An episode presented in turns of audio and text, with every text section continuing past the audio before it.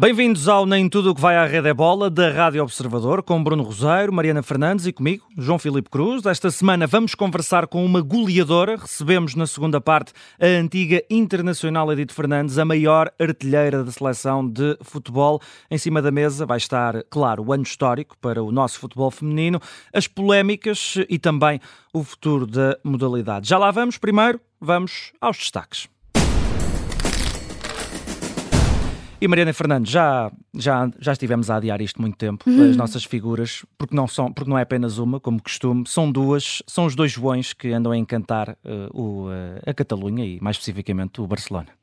Sim, uh, João Félix e João Cancelo foram, de forma, acho eu, natural, encaixados aqui, postos os dois numa espécie de pacote, não é? A partir do momento em que foram oficializados em conjunto, no último foram dia do despachados em conjunto. despachados em conjunto, oficializados em conjunto, portanto empacotados também aqui em uh, conjunto e criou-se esta ideia quase uh, de que o sucesso de um também estava associado ao sucesso do outro, sendo que ambos querem exatamente o mesmo, que é ficar no Barcelona no final, no final da temporada, portanto, fazer com que este empréstimo seja tão bom ou tão bem conseguido que o Barcelona decide ficar uh, com eles para lá do final da temporada.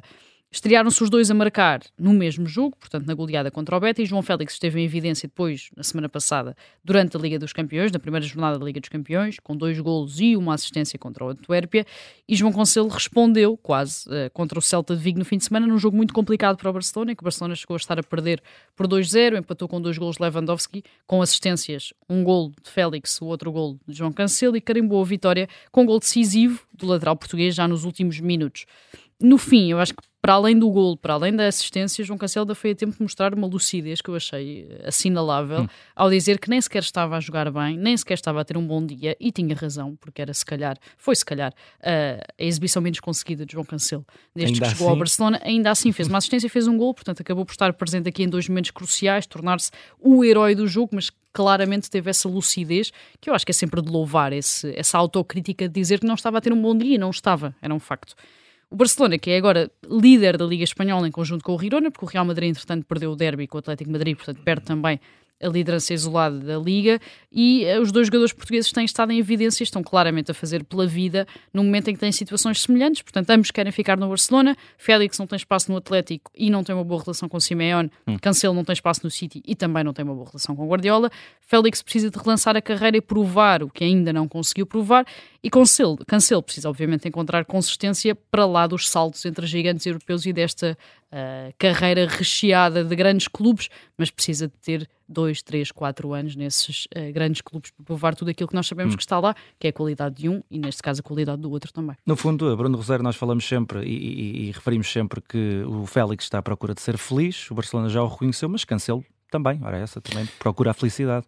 Sim, e uh, em relação a este jogo, uh, um, uh, dizer que o Celta de Vigo jogou para muito mais, hum. ou seja, não basta ver o Iago Aspas muito desalentado no banco, jogou para muito mais do que isto, porque podia ter marcado um terceiro e um quarto gol um, ehm, perante aquela ruína defensiva em que estava o, o Barcelona. O, o Xavi, quanto a mim, não mexeu propriamente bem, mas voltou a ter sorte do jogo. Agora, eu gostava só aqui de destacar um, dois pontos que acabam por ser curiosos, que é, um, o Cancelo sai porque a relação com o Guardiola azedou, hum. Mas a maneira como o Cancelo assiste o Lewandowski, a maneira como o Cancelo, sobretudo, faz o 3-2, são movimentos que aprendeu com Guardiola. Hum. E o João Félix, não sendo propriamente um, um papa-relva quando não tem bola, uh, consegue interpretar muito melhor neste Barcelona o momento sem bola naquela primeira pressão defensiva do que conseguia no Atlético Madrid e isso também se deve a Simeone, ou seja, uh, nós estamos muito sempre a olhar uh, para o facto de haver uma ruptura entre jogador e treinador, mas a verdade é que os treinadores também deixaram algo de bom, uh, uh, quer ao Cancelo, quer ao Félix, e isso acabou por, por voltar a ver-se neste jogo. Será como aqueles professores que davam-nos na cabeça na escola, mas era o que nos marcavam mais, Sim. no fundo.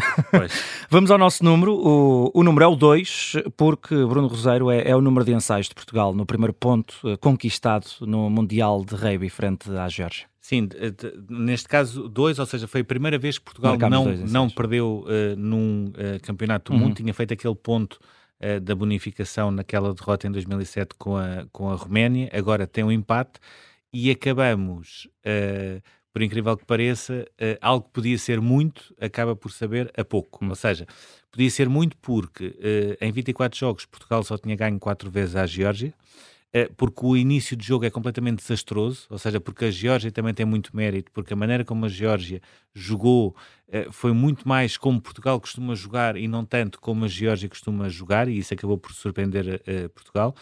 os três quartos de Portugal praticamente não existiram durante a, a primeira parte. Só que depois há ali alguns momentos que quase que indiciam que vai haver uma viragem. Um momento em que o João Granato, mesmo em cima da linha, consegue inventar um ensaio da Geórgia. Um momento que para mim define muito, que é quando a Geórgia está muito perto de poder fazer um ensaio e prefere já ajustar uma penalidade aos postos, porque é mesmo sinal que já não conseguia encontrar maneira de hum. fazer uh, mais um ensaio a Portugal, e Portugal teve esse mérito. E depois aparece aquela reviravolta de Portugal que passa do 13-5 para o 18-13, com a possibilidade de fazer até uh, pelo menos mais, mais dois ensaios, nomeadamente o, o que marcou os, os primeiros dois ensaios, um, ehm, e uh, mesmo no final a Georgia consegue empatar e ainda há aquele pontapé, aquela penalidade do, do Sousa Guedes que acaba por, por não entrar. Portanto, aquilo em condições normais seria bom, nós poderíamos ver como algo bom, que era empatar com a Geórgia num campeonato do mundo e somar dois pontos, acaba por saber a pouco, porque Portugal claramente teve a vitória na mão e fez a segunda parte, que eu diria que é uma segunda parte que não mais se esquecerá, até pelo contexto em que estava inserido, ou seja, um estádio de Toulouse completamente cheio de portugueses, ouvir-se o hino nacional durante o jogo, eh, como sempre as, eh, muitas lágrimas, ou seja, uhum. o rugby é aquele desporto quando chega a, esta, a este tipo de competição tem, tem qualquer coisa acima das outras que provoca uh, grandes emoções, mas ainda assim, uh, naquilo que se poderia ver uma crise, pode também ver-se uma oportunidade. Porque o próximo jogo é com a Austrália, a Austrália já está eliminada porque perdeu uh, primeiro com as Ilhas Fiji e agora com, com Gales e perdeu bem. Uh, claramente está numa. O próprio rugby da Austrália está numa crise profunda e isso poderá uh, cair para um dos lados, ou seja, hipótese A Portugal pode aproveitar esse período de menor fulgor da Austrália para fazer mais um jogo que possa ficar na história e ficar na história é, por exemplo, um, evitar que a Austrália, por exemplo, faça mais do que três ensaios ou mesmo levar o jogo para a segunda parte e, por exemplo, o Uruguai vai ficar também na história deste Mundial por conseguir levar o jogo da França praticamente até ao fim. Uhum. Uh, eu sei que no final as pessoas olham para o resultado, mas há estes sinais que também são importantes uh, perceber. Uh, depois há um outro lado, que é a possibilidade também da Austrália querer sair do Campeonato do Mundo, deixando uma outra imagem, e aí Portugal poderia enfrentar mais algumas dificuldades. Deixa-me só também dizer, em relação ao Mundial, em relação a estes jogos, que uh, os, os, franceses estão uh, completamente nas nuvens, nas nuvens, não é? Ganharam os jogos todos, agora uh, trucidaram na Bíblia, que não é propriamente também um grande feito quando nós olhamos ao jogo. Uh, depois, por terem aquela fratura na cara da sua principal figura, ficaram um bocadinho mais uh, renitentes, embora o Dupont tenha duas semanas para recuperar. Agora, a pior notícia acabou por cair no fim de semana, porque a Irlanda ganhou a África do Sul. E quando nós vemos o cruzamento nos quartos de final, o segundo do grupo B vai cruzar com o primeiro do grupo A, ou seja, muito provavelmente vamos ter França, África do Sul nos quartos de final. Uh, e eu, aí, se tivesse de apostar, quase que colocaria as fichas todas na África do Sul, hum. apesar do grande momento que a França está a viver.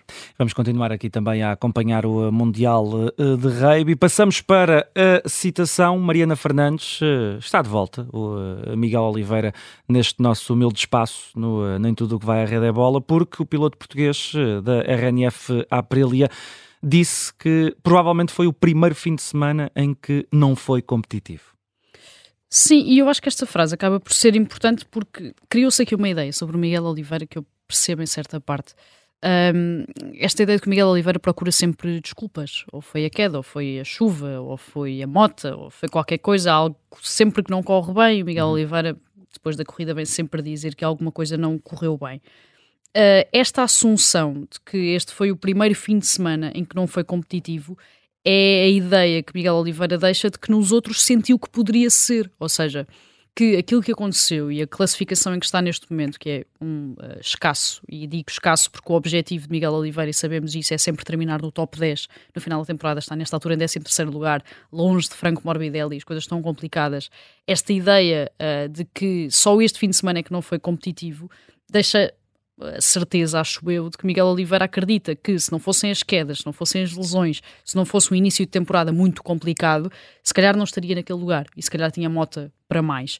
Uh, ele até perseguia um registro histórico este fim de semana, um registro que só tem uh, Marco Marques como uh, dono, que era a terceira vitória na estreia de novos circuitos, ganhou em Portugal na estreia do circuito Portimão, ganhou da Indonésia na estreia, perseguia agora também esse registro histórico. Na Índia não conseguiu, ficou bem longe desse objetivo, não foi além do 17 lugar na qualificação, depois de um 12 lugar tanto na corrida sprint como no Grande Prémio em si, portanto resgatou aqui quatro pontos nesta etapa que não foi mesmo a mais bem eh, conseguida da temporada e teve, eh, portanto, esta afirmação, esta ideia de que foi talvez o primeiro fim de semana da temporada em que não foi competitivo entre as alterações feitas à moto, o facto de ser uma pista nova, precisamente, uma pista muito técnica em que a Aprilia não se conseguiu adaptar à reaceleração que era necessária depois das curvas, das curvas mais fechadas, isso deixa essa uh, confirmação que já vinha sendo uma certeza, portanto, esta época está longe de ser positiva para Miguel Oliveira, está neste 13 terceiro lugar na classificação geral, está a ver que este objetivo de terminar no top 10 é muito complicado, mas provavelmente isso deve-se aos azares, às quedas, às lesões.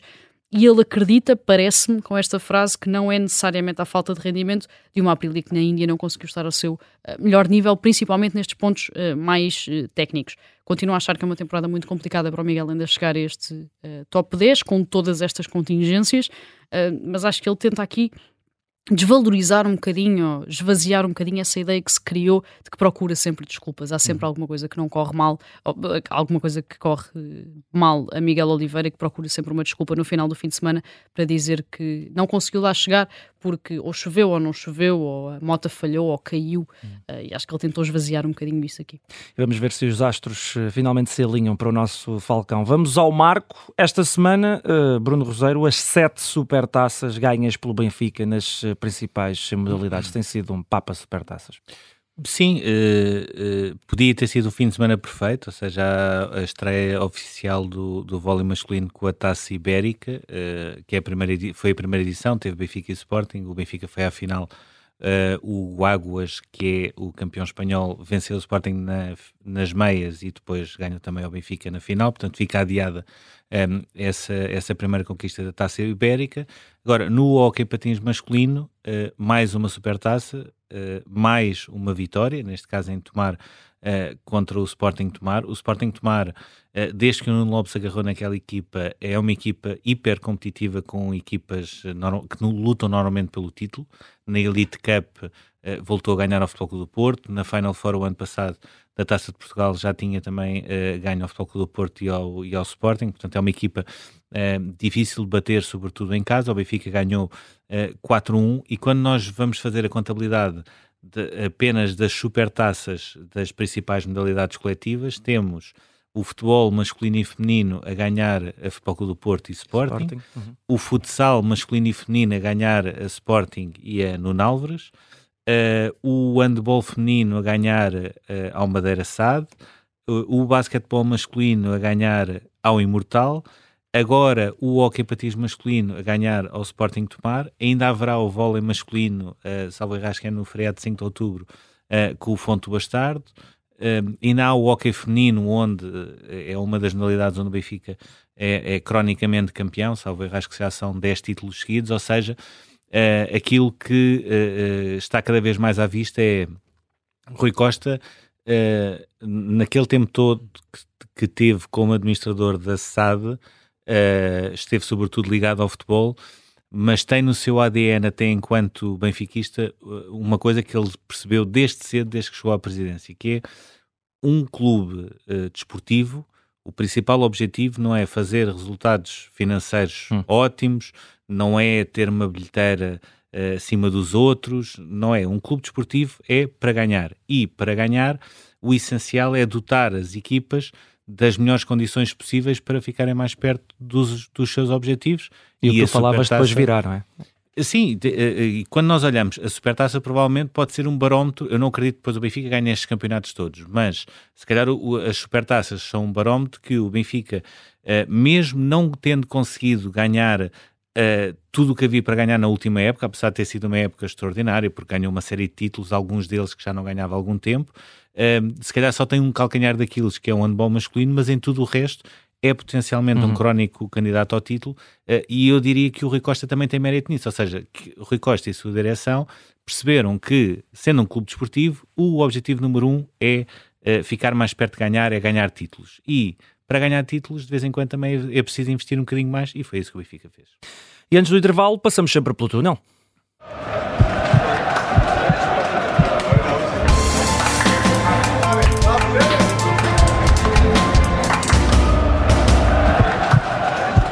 Deixamos sempre uma pergunta uh, à espera de resposta e pelo menos uh, tentamos dar uh, algumas pistas para o que poderá vir a ser a resposta sobre o destino de Soares de Oliveira e sobre quem será o novo CEO do Benfica. É uma sucessão, diria, quase natural, olhando para aquilo que foi o Benfica desde que o Rui Costa entrou. Ou seja, começando por Soares Oliveira, uh, fechou uh, o relatório de contas do exercício 22-23, ainda, ainda está nesta altura no Benfica porque existe uma série de dossiês a nível de de projetos também ligados com a parte mais comercial, uh, onde ele também esteve e também quer, digamos assim, arrumar todas essas coisas uh, para uh, poder fazer uma espécie de despedida e 20 anos depois deixar a luz. era um cenário que nós já aqui tínhamos falado que era uma saída certa, era um cenário que era que não havia volta a dar, ou seja, inclusivamente uh, depois de ter sido considerado arguído e por ser uma figura próxima de Luís Filipe Vieira, uh, houve até em termos internos muitas pressões para que Rui Costa afastasse uh, Domingos Soares de Oliveira, isso acabou por acontecer. O seu sucessor é aquele que também já é co-CEO da SAD nesta altura, que é Luís Mendes, entrou como número 2 da direção de Rui Costa, é uma pessoa uh, que ele conhece muito bem, até pessoalmente já, já há muitos anos, que o tem acompanhado, basta vermos a, a tribuna. Hum. Quando as imagens focam Rui Costa, Luís Mendes é sempre aquela pessoa que está uh, ao lado dele. Ele tem uh, formação em gestão de empresas e depois também teve de, de direito, portanto é ele que vai assumir esta responsabilidade. Uh, em relação a Soares Oliveira, vai mesmo abraçar o projeto da Arábia Saudita, neste caso para o Al Ittihad, embora ele tenha tido abordagem para outros clubes, até porque ali é um bocadinho tipo NBA, também hum. é, é quase franchise, mais franchise do que outra coisa. Fica ainda por responder a uma pergunta, que é qual será o papel de Domingos Faz Oliveira na empresa que vai uh, uh, ficar com a centralização dos direitos televisivos, porque ele estava nessa empresa hum. e vamos ver até que ponto é que Domingos Faz Oliveira vai só passar pela Arábia Saudita e depois voltar a Portugal por esta empresa ou se uh, vai deixar mesmo ter ligação a esta nova empresa que vai ser criada pela Liga. Vamos ver os próximos episódios deste pacote. Para já fica por aqui a primeira parte do Nem Tudo o que vai à rede é bola. Na segunda parte falamos com a maior goleadora de sempre da Seleção Nacional de Futebol.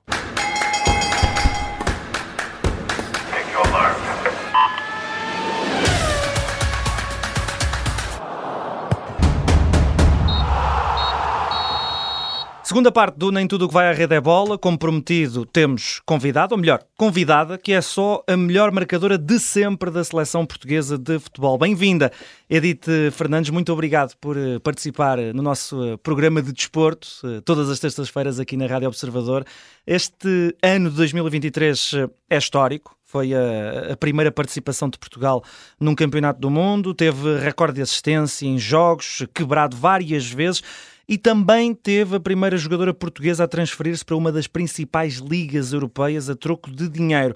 Pergunto-lhe, este pode ser um ano capital para o desenvolvimento do futebol feminino no nosso país? Uh, sim, boa tarde. Antes de mais, sim, na realidade eu acho que pode ser um, um ano, para já pelo impacto que teve o Campeonato do Mundo, pode ser um ano importantíssimo para aquilo que é, aquilo que é a modalidade de futebol feminino. Uh, não só em, em, Portugal, mas também uh, mundialmente. é um ponto de viragem, digamos assim. Eu acho que o ponto de viragem no futebol feminino acabou por ser em 2017, com, com a primeira presença numa fase final do Campeonato da Europa. Esse foi o ponto de viragem no, no nosso, no nosso desporto a, a nível futebol feminino. De qualquer das formas, este ano, com todo o impacto do Mundial, e com todo o impacto que criamos e que deixamos e com a boa imagem que deixamos de, da seleção portuguesa, acho que sim, pode ser um ponto de viragem para a modalidade. Uhum. Como sabemos, Portugal esteve muito perto de chegar às oitavas de final do Mundial, teve aquela primeira vitória na competição contra o Vietnã, o empate histórico contra os Estados Unidos. Essa participação, uh, que acaba por ser positiva, traz uma motivação extra para a Liga das Nações que já está a decorrer e perguntava-lhe também se traz também a ideia de que pode começar a ser possível ter outros objetivos que não apenas marcar presença nas fases finais. É assim, Portugal acabou por nos deixar com expectativas muito altas. A partir de agora eh, tudo será diferente. Né? Já nos eh, presenteou com, com, grandes jogos e com grandes, com grandes resultados contra grandes seleções do mundo. De qualquer das formas, eu acho que tem, acima de tudo, ter os pedinhos bem assim na terra, porque ainda nos falta algum trabalho. É, é, é, é importante também refletir e dizer isso. Falta-nos algum trabalho ainda para chegar a um patamar elevado como algumas seleções, seleções estão, é o caso dos Estados Unidos, apesar de tudo fizemos uma boa prestação e empatamos eh, contra a melhor seleção do mundo. E tivemos outros bons resultados contra grandes seleções. De qualquer das formas, ainda nos falta um bocadinho para chegar a isso. Estamos mais próximos, estamos a trabalhar para isso, estamos a crescer, estamos a evoluir, mas as expectativas agora são um bocadinho maiores, porque de facto Portugal já nos provou e já nos deu indicações de crescimento e evolução contra estas grandes seleções. Mas ainda, eh, eu acho que a perspectiva para, para esta taça de, de, das Nações, da Liga das Nações, obviamente que é sempre fazer melhor, dar melhor, uh, chegar o mais longe possível. Estamos inseridos num grupo também muito complicado, temos a França e, e, já, e já, já, verificamos que e, já perdemos esse jogo contra é uma potência do futebol feminino. Um, temos uma Noruega também sempre um, um, uma potência também da, daquilo que é a modalidade. Uh, está diferente, assim como nós também estamos, estamos melhores mas de qualquer das formas, acho que é, é, estamos em fase de crescimento, estamos a chegar mais perto das grandes seleções, mas devemos ter também consciência de que, eh, assim que nós estamos a crescer, também as outras seleções também estão a evoluir e estão a crescer. Agarrando um pouco nessa ideia de ainda faltar um bocadinho, um, olhando para aquilo que foi o jogo agora de, de Portugal na França, perguntava-lhe qual é o bocadinho que ainda falta, ou seja, porque nós voltámos a assistir a um jogo onde a França é melhor na primeira parte, mas Portugal consegue responder bem na segunda, tem aquela oportunidade da Ana Capeta a 10 minutos do final que podia ter mudado o jogo uh, e depois acaba por sofrer o segundo gol. Mas perguntava-lhe uh, qual é o bocadinho que ainda falta para Portugal conseguir ter outros resultados com estas seleções e também uh, se perante aquilo que nós vimos da Noruega com a Áustria e também no Mundial, se esta é uma oportunidade de ouro também para Portugal começar essa afirmação com uma vitória frente à Noruega. É assim, esse bocadinho, na minha perspectiva e muito honestamente, também passa um pouquinho ainda por não termos um campeonato, uma Liga BPI ainda muito competitiva. Ou seja, temos uma Liga BPI competitiva, com os grandes clubes também competirem bem, mas existem ali quatro ou cinco clubes que conseguem competir a um nível mais exigente, mais elevado. Depois do meio da tabela para baixo ainda há alguma diferença em relação a essas equipas. Ainda não temos uma grande Uh, ou seja, uma, uma, liga de PI tão competitiva como deveríamos ter e estamos a crescer, estamos a trabalhar para isso. E, e ainda não é totalmente profissional, não? só existem três equipas profissionais. Portanto, aí eu acho que ainda há essa pequena diferença que faz toda a diferença, eu acho. Porque notou-se claramente no jogo de França, a França esteve bem na primeira parte. Também acho que a França estava confortável porque também não tinha muito, já estava apurada para os Jogos Olímpicos, eh, obviamente a jogar em casa, uma grande potência, com grande qualidade individual e coletiva. Um, uh, na segunda parte, creio que Portugal melhorou bastante, acabou por melhorar. Teve aquela situação da capeta, que no fundo não foi uma situação criada por nós, seleção, acabou por ser uh, de mérito da própria defesa e desentendimento da, da, da, da, seleção francesa, que poderíamos ter também feito o empate aos 80 minutos e poderia ter sido diferente o resultado. Mas, de qualquer das formas, eh, as diferenças ainda, ainda passam um pouquinho para essa competitividade que não existe, porque se nota, às vezes, até no confronto físico ou no confronto destas, destas grandes equipas, ainda se nota ali. Cada vez que, a França queria, queria, arrancava um pouquinho mais, tinha um pouco mais de velocidade, era superior. mas, de qualquer das formas, estamos a trabalhar bem para isso, estamos a crescer. A segunda parte de Portugal, podíamos, estivemos a jogar no meio campo todo da França, muita qualidade, fomos superiores durante 20 ou 25 minutos, encostamos ali um pouco a França ao seu, ao seu meio campo, mas depois não conseguimos ser eficazes quando devíamos ter, naquela situação de oportunidade, devíamos ter sido mais eficazes. pronto, há esses pequenos pormenores que às vezes fazem toda a diferença. Uhum. Mas a minha, a minha grande, em, em, relação à diferença, acaba por ser ainda a nível competitivo nacional, interno, ainda não estamos ao nível dos outros campeonatos da, na Europa. Uhum.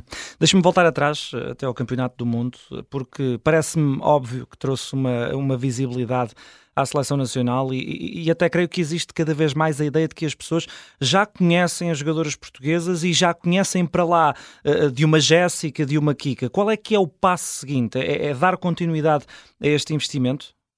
Óbvio, obviamente que sim. Eu, eu, eu, eu, sempre disse, a partir do momento que Portugal se consegue um, apurar para, para a fase final do Campeonato do Mundo, aí o ponto uh, acaba por ser, a partir de hoje nada será diferente em tudo. E depois uh, o facto de termos a prestação que fizemos, muito positiva, o impacto das televisões, da comunicação social, isso também é muito importante.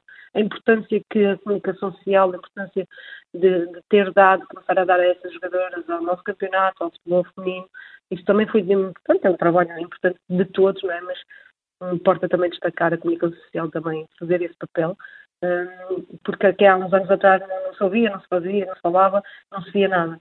Uh, e, e as próprias crianças, uh, já do sexo masculino, já têm as suas referências, já dizem que querem ser como, como, como a Jéssica, como, como, como a Kika, como a Ana Borges, como uma, uma Isa que começa a aparecer, uma, uma, uma Isa de 16 anos começa a aparecer na equipe principal do Sporting a fazer gols e assistências.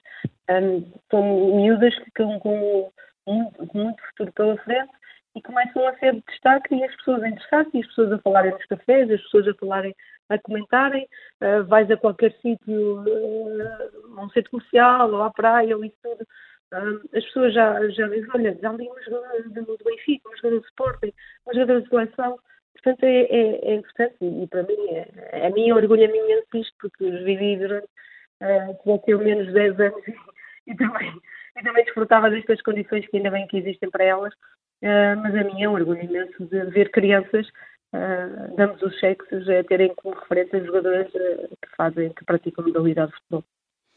A Edith foi uh, colega da Jenny Hermoso no Atlético Madrid, conheceu o futebol feminino também uh, espanhol por dentro.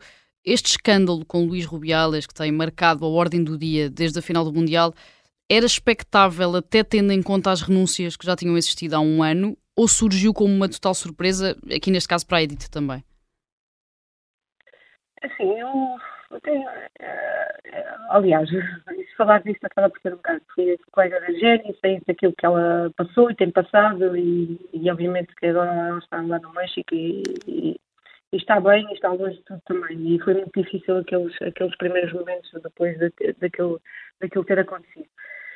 Um, aquilo que aconteceu o ano passado com a seleção espanhola, é aquilo obviamente que havia ali já rastros de alguma coisa, de que algo não estava bem, não sei, da seleção hum, não é? Obviamente. E algumas delas, jogadoras também, eu joguei com a Jenny, mas eu joguei com a, Mari, a Mapi Leão, que há pouco também foi colocada e deixou a seleção também, uh, algumas colegas e também algumas contra.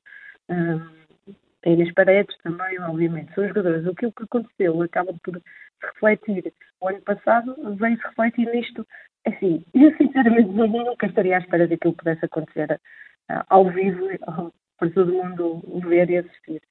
Mas o que é certo é que aconteceu e, e se me permitem dizer, ainda bem que aconteceu para ver se, se o mundo abriu os olhos. E, e se aconteceu em Espanha, Espanha abriu os olhos, se, as pessoas que estão dentro de, de, do governo e, de, e, do futebol espanhol abriram os olhos, uh, foi de facto mau ter acontecido publicamente, porque acabou por se ver, ah, mas de facto ah, foi uma consequência de, daquilo que tinha acontecido já na época passada. E, e, e seguramente, se, se, aquilo acaba por não, não, não, acontecer publicamente, provavelmente elas ainda estariam numa luta constante para, para, para provarem que as coisas não estavam bem dentro da, da Federação Espanhola. Olhando também para aquilo que foi a, a, a própria atitude da, da, Suécia que chegou contra a Espanha no início da Liga das Nações, um, olhando para aquilo que foram também as palavras da uh, na despedida, uh, tudo muito voltado para aquilo que se passava em Espanha, mas também uh, quase a generalizar, perguntava se isto é também um momento importante de transição do próprio futebol feminino, agarrando no caso da Espanha por um motivo à parte do futebol, uh, mas também numa, numa espécie de afirmação de todo o futebol feminino global até para agarrar aquilo que foi conseguido neste Mundial de 2023. Infelizmente eu acho que acaba, acaba por, uh, sinceramente, uh, deu-se mais impacto e interesse àquilo que aconteceu, uh, tirou o protagonismo totalmente ao feito da seleção espanhola e, ao feito daquilo que ser, aquilo é, é a modalidade de futebol feminino, a gente joga futebol, a gente, a gente sente mesmo, sentiu claramente aquilo que, que a Jenny sentiu e que aquela seleção espanhola sentiu. Eu, eu falo por mim, obviamente. Mas nem, isso nem devia acontecer nos tempos hoje, estamos século XXI, nem devia acontecer este, este tipo de situações. O que é certo é que as coisas continuam a existir, o assédio, hum, a desigualdade, tudo. E, e assim, isto é uma luta constante das mulheres, quer no desporto, quer não seja no desporto, portanto. Mas de facto entristece um pouco ter sido uma figura como, como presidente, ou agora já não é presidente da, da Federação Espanhola, ter, ter denegrido aquilo que, que elas tinham acabado de, de conquistar e depois nos, nos, dias a seguir se falar mais daquilo que estava tinha acontecido e que toda a gente viu do, propriamente do feito que elas tinham conseguido. De facto, entristece-me bastante, mas acho que é ponto de viragem também para a sociedade acordar e despertar um pouco mais, porque de facto isto é uma luta constante e já não falo somente da modalidade de futebol feminino, porque sempre existiu, sempre esperemos que seja um abrodes para muita, para muita gente, para muita coisa, um ponto de viragem realmente e para aquilo que merecemos respeito e merecemos, obviamente, um, igualdade uh, de género, uh, mas acaba por ser triste que isto tenha acontecido e que tenha tirado o foco principalmente daquilo que elas, que elas conquistaram. Edito Fernandes, vamos voltar a focar-nos eh, no nosso país, na nossa liga, eh, e, e, uma das questões sempre sublinhadas, quer por treinadores, jogadoras, dirigentes neste caminho rumo ao sucesso do eh, futebol feminino português, e Edito também já o disse, é a profissionalização da liga, onde hum, hoje só Benfica Sporting, Sporting Braga e Famalicão têm plantéis totalmente profissionais. É uma condição indispensável para que a modalidade chegue a outros patamares e pergunto-lhe, Edith, quando é que acha que é possível? Qual é que é a janela temporal que prevê para que isto possa realmente acontecer? É sim, eu gostava que fosse, fosse recente, mas sei que obviamente que não será tão, tão próximo. Uh, esperava que, que, não fosse tão, uh, esperava que fosse próximo, exato. Mas uh, a Federação também tem um plano estratégico que, que, que até 2080 também uh, vai a, ver se, se consegue 70 mil praticantes federadas de, de jogadoras e, e, provavelmente aí que até 2080 se consiga ter uma liga, uma liga profissional. Eu, na minha perspectiva, eu acho que poderá ser possível, mas é preciso é preciso entrar aqui muito é preciso muita coisa para, para que isso aconteça. Provavelmente a liga já ter que ser mais curta, uh, os clubes têm que ser muito mais apoiados, porque assim, nós estamos a falar de equipa Sporting e Braga, uh, em termos de sócios, tem uma quantidade de sócios, tem apoio de todo lado, tem patrocínios de todo lado, e depois tem os outros clubes que, que fazem parte de uma liga também, mas uh, também deveriam de ter o apoio suficiente, das, quer das instituições, das associações, das associações, dos patrocínios, eu acredito que vai melhorar bastante, mas acredito que também uma liga profissional será sempre mais curta, que eu acho que não temos capacidade, pelo menos para já, no futuro próximo, de ter uma liga profissional com, com por exemplo, com, com os clubes que temos agora, 12 equipas ou 10 equipas. Eu acho que terá sempre que ser mais curta, mas a partir, terá que ser um trabalho de todos, em conjunto, um, como já disse anteriormente, as associações, de, de, dos patrocinadores, de, toda a envolvência do futebol, que também apoia esses clubes, uh, que também deram muito, este, deram muito ao futebol, e à modalidade do futebol feminino, uh, para que daqui a uns, provavelmente, quem sabe, esperemos que sim, em 2030 possamos ter uma, uma liga profissional. Eu espero que seja mais próximo, mas se não for mais próximo, pelo menos em 2030 consigamos ter uma liga profissional. A Edith ainda é a melhor marcadora de sempre da seleção, é uma das jogadoras com mais internacionalizações, foi capitã durante muito tempo, decidiu deixar a seleção a meses do Europeu 2017, o primeiro uh, em que Portugal participou. Porquê essa decisão nessa altura? Ou seja, tão, uh, tão pouco tempo antes daquilo que seria e que foi, acabou por ser um momento histórico da seleção nacional?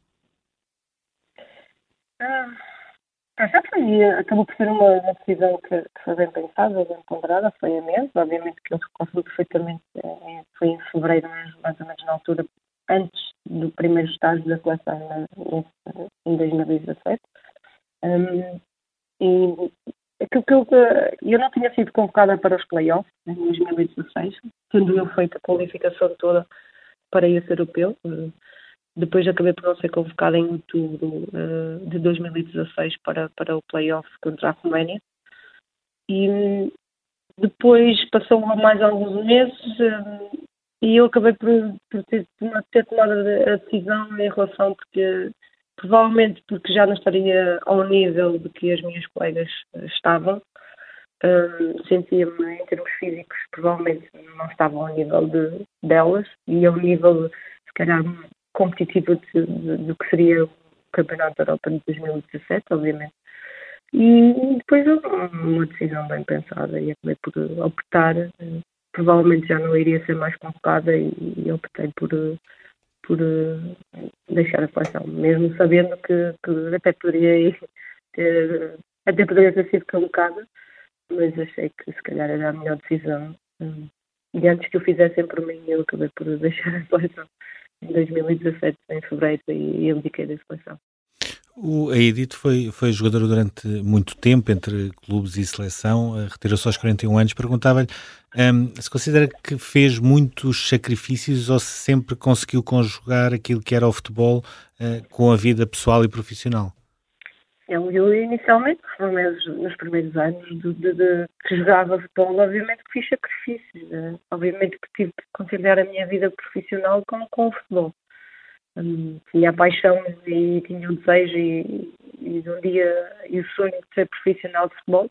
Aliás, e, e consegui e acabei por eh, também juntamente com a Carla e com a Sónia sermos as pioneiras e abrir portas também a, toda, a tudo que veio depois porque no fundo eh, também me sinto orgulhosa por ter sido a primeira a sair do país para ser profissional de futebol, igual para a China, portanto, e era uma potência, portanto. Um, sinto também orgulho por parte fazer parte disso, um, mas durante os anos ainda, ainda fui até 2007, 2008 ainda fui praticamente fui sempre jogadora que trabalhava e, e, e jogava futebol e fiz muitos sacrifícios e, e, e, abri muitos caminhos, desbravei caminhos uh, para, para, para hoje também o futebol feminino estar como está hoje uh, e elas também terem as condições que têm hoje uh, e usufruírem disso, ainda bem que sim, que usufruem disso. Mas depois, a partir de 2008, eu também fui, fui, fui sempre fui para fora, estive em vários países e fui sempre profissional. A partir daí, mudei também o meu chip e depois também não, não, não trabalhei. O meu trabalho era somente jogador de futebol e só fazia isso. E também aproveitei isso lá fora. Em outros tempos, eh, foram outros tempos, que depois quando regressei em 2014, eh, ainda depois joguei, ainda dizer esse sonho de ser profissional de futebol em Portugal, em 2016, no Braga, no primeiro, no primeiro ano que o Braga e o Sporting entram eh, na Liga, e foi como profissional, portanto, também aí também me sinto orgulhosa por fazer parte desse primeiro projeto do Braga como profissional. E, foi um percurso assim, acabou por ser, os últimos anos do meu percurso de futebol acabou por ser quase sempre profissional, até à volta, até à vinda depois quando deixei o Braga e vim para, para Lisboa, para o Fofó e acabei a carreira depois no Fofó. E há um percurso que eh, muitas jogadoras tentam a replicar e eh, vem aí e vão continuar a vir mais Edith Fernandes eh, para o nosso futebol que bem precisamos. Edith, muito obrigado por ter aceitado este nosso uh, convite. Termina agora este Nem Tudo o que vai à rede é bola. Daqui a pouco pode ser ouvido em podcast e em observador.pt.